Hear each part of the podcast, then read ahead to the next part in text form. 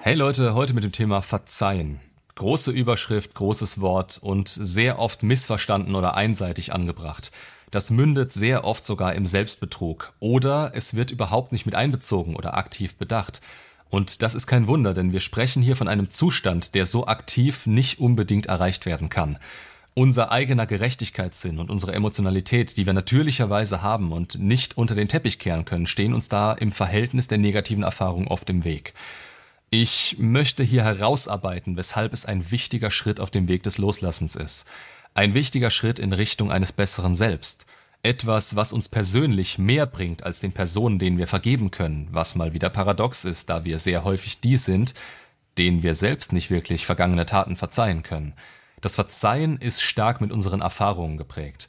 Und wie ihr vielleicht schon aus anderen Videos herausgehört habt, formen uns unsere Erfahrungen, während wir aber auch immer dazu in der Lage sind, neue Erfahrungen zu machen, die uns Selbstbestätigung in eine neue positive Richtung geben können. Manche Dinge müssen wir hierzu loslassen, um die Kapazitäten zu schaffen, unsere Zukunft positiv gestalten zu können. Wir können nicht in einen Hass auf etwas verfallen und erwarten, dass wir nicht von diesen negativen Gefühlen geprägt werden. Auch hier, was geschehen ist, ist geschehen. Unsere Erfahrungen sind da, unser Gefühl ist da.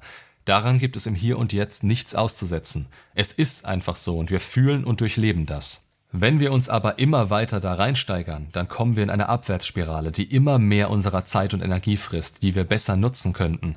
Es wird immer schwerer, sich daraus zu befreien, weil das Gefühl bald Normalität und es für uns selbstverständlich wird, dass wir gewisse Dinge negative Gefühle entgegenbringen.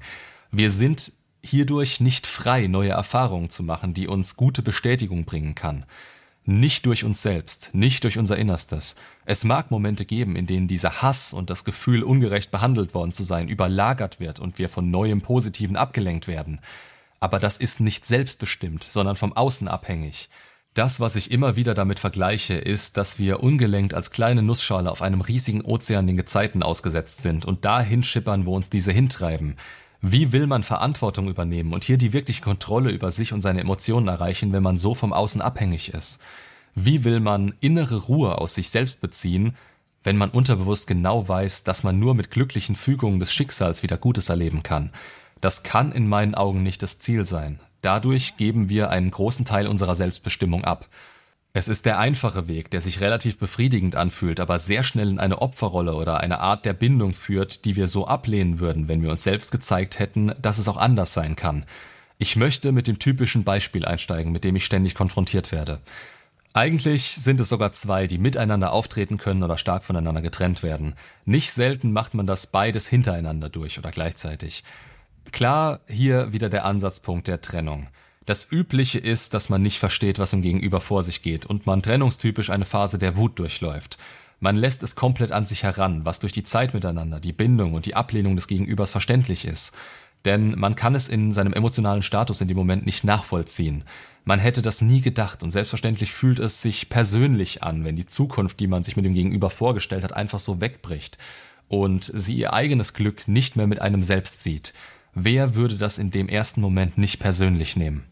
Es betrifft in dem Moment ja nur euch beide, und ich möchte das in dem Zusammenhang nicht relativieren, auf die fehlende Anziehung oder den Prozess eingehen, den das Gegenüber dazu gebracht hat, sich zu trennen. Es geht in dem Moment um euch, um euch und eure Gefühle, die vorhanden sind und euch vor sehr viele schwierige Prozesse stellen. Hauptsächlich erstmal Zweifel. Zweifel an der Aufrichtigkeit der Liebe, die vom Gegenüber noch vor kurzer oder längerer Zeit selbstverständlich gegeben oder euch mitgeteilt wurde.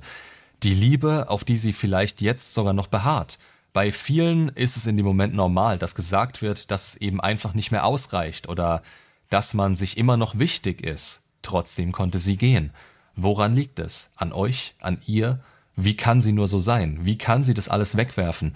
War es nie das, was sie gesagt hat? Hat sie euch je geliebt? Wie gesagt, ich gehe auf diese Fragen sehr gern nochmal in einzelnen anderen Videos ein. Hier geht es rein um euch. Ihr seid nicht allein. Diese Prozesse durchzugehen ist normal und auch irgendwo gesund.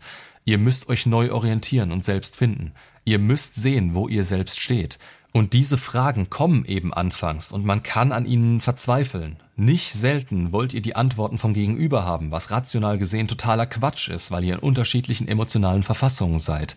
Es kommt allerdings dann sehr oft so weit, dass man sich nicht mehr versteht und dieses schöne Prinzip von wir haben uns im Guten getrennt im Nachhinein dann wirklich so ist. Durch das fehlende Verständnis füreinander kann man sich aber sehr schnell aneinander aufreiben und durch die Tatsache, dass man dass man sich nicht mehr versteht, kommt es zu Missverständnissen, zu einem falschen Fokus von beiden Parteien, um im Guten auseinandergehen zu können, oder sehr oft auch zu Streit, Kälte und Situationen, die einfach nicht sein müssen.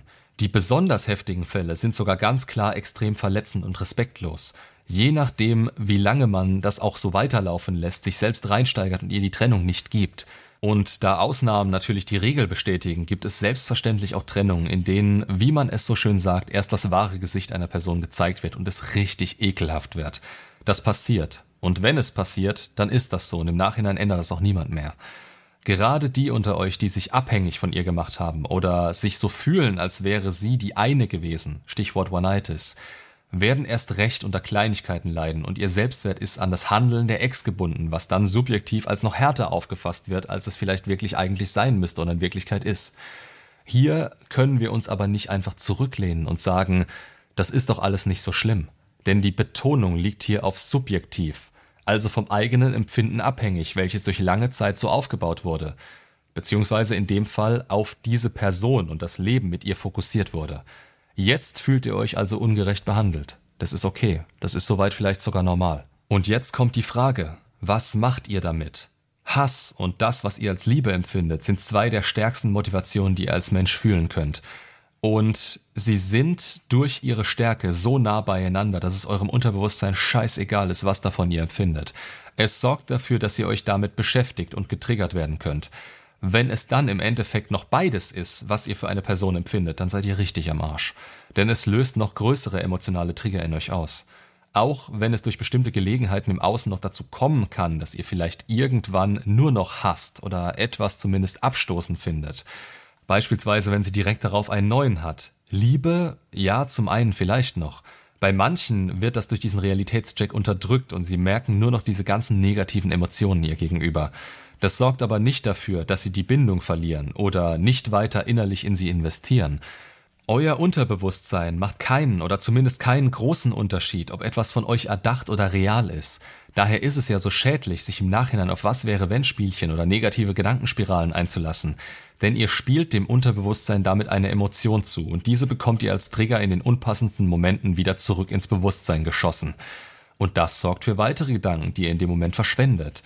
Fazit an der Stelle, ob ihr liebt oder hasst, macht keinen Unterschied, ihr bleibt in Gedanken bei ihr. Was ist also die Lösung an der Stelle? Vergebung. Und Vergebung bedeutet in dem Zusammenhang nicht, dass ihr vergesst oder es relativiert. Man kann durch das Verständnis dafür, was da wirklich in ihr passiert ist, sehr weit kommen. Aber grundsätzlich muss dafür der Wille da sein. Der Wille anzuerkennen, wie es gerade ist und dass es keinerlei Nutzen für euer persönliches Glück hat, wenn ihr weiter in diesem Gefühl verharrt. Jetzt habe ich vorhin gesagt, dass Gefühle da sind und wir sie im Hier und Jetzt nicht wegverhandeln können. Und das stimmt so auch. Aber ihr könnt entscheiden, wie ihr mit ihnen umgeht. Das ist eine Fähigkeit. Wie beim Loslassen üblich geht es um den Gesamtprozess. Es kann nicht von heute auf morgen gehen. Dafür sind wir nicht ausgelegt. Wir müssen den Fluss an Gedanken an sie unterbrechen, was umso schwerer ist, wenn diese an so starke Emotionen gebunden sind. Ihr habt hier eine einzige Fähigkeit zu lernen. Selbstkontrolle. In jede Richtung zu wissen, was wann in euch passiert und was es euch langfristig bringt, als auch sich gegen seine Gefühle entscheiden zu können, wenn sie einem nur Schmerz bringen. Den Fokus auf sich selbst zu verschieben bedeutet nicht egogetrieben nur noch an sich selbst zu denken. Es bedeutet Gutes in sein Leben zu lassen, beziehungsweise es sich zu erarbeiten und Negatives loszulassen. Loslassen, nicht es immer wieder zu durchleben, bis man die Schnauze voll davon hat. Denn das wäre der aktive Ansatz. Ihr sollt verarbeiten und das besteht hauptsächlich aus dem Filtern von negativen Dingen, die ihr als solche für euch festmacht und die eurem Glück im Weg stehen würden. Zusätzlich natürlich dem Finden der positiven Dinge, die ihr euch selbst weiterhin geben könnt und die euch einen Antrieb geben können. Die werdet ihr in negativen Emotionen, die an einen anderen gebunden sind, nicht finden. Und negativ ist es auch, wenn ihr etwas für die Person empfindet, die das nicht teilt. Das ist zwar schön, aber auf eine altruistische Art und Weise also selbstaufopfernd, selbstlos. Und ihr wollt grundsätzlich das Gegenteil. Ihr wollt erstmal wieder ein Selbst aufbauen, welchem es nicht wehtut, selbstbestimmt handeln zu können. Ihr wollt die Kontrolle, die ungezwungene Kontrolle, weil ihr wieder in der Fülle seid und selbst dort hineingefunden habt. Dazu ist es nötig, dass ihr euch von dem Negativen ihr gegenüber trennt. Ihr habt keinen Einfluss auf die Gefühle eines anderen Menschen, wenn dieser euch nicht offen gegenübersteht. Also habt ihr in dem Moment nichts zu gewinnen und solltet euch eurer inneren Ruhe widmen. Das, worauf ihr keinen Einfluss habt, muss aus eurem aktiven Fokus verbannt werden, damit ihr wieder Kapazitäten für euch selbst habt und euer Glück wieder erfahren könnt. Glück, für welches ihr selbst verantwortlich seid und keines, was durch Vermeidung oder Zufall zu euch kommt.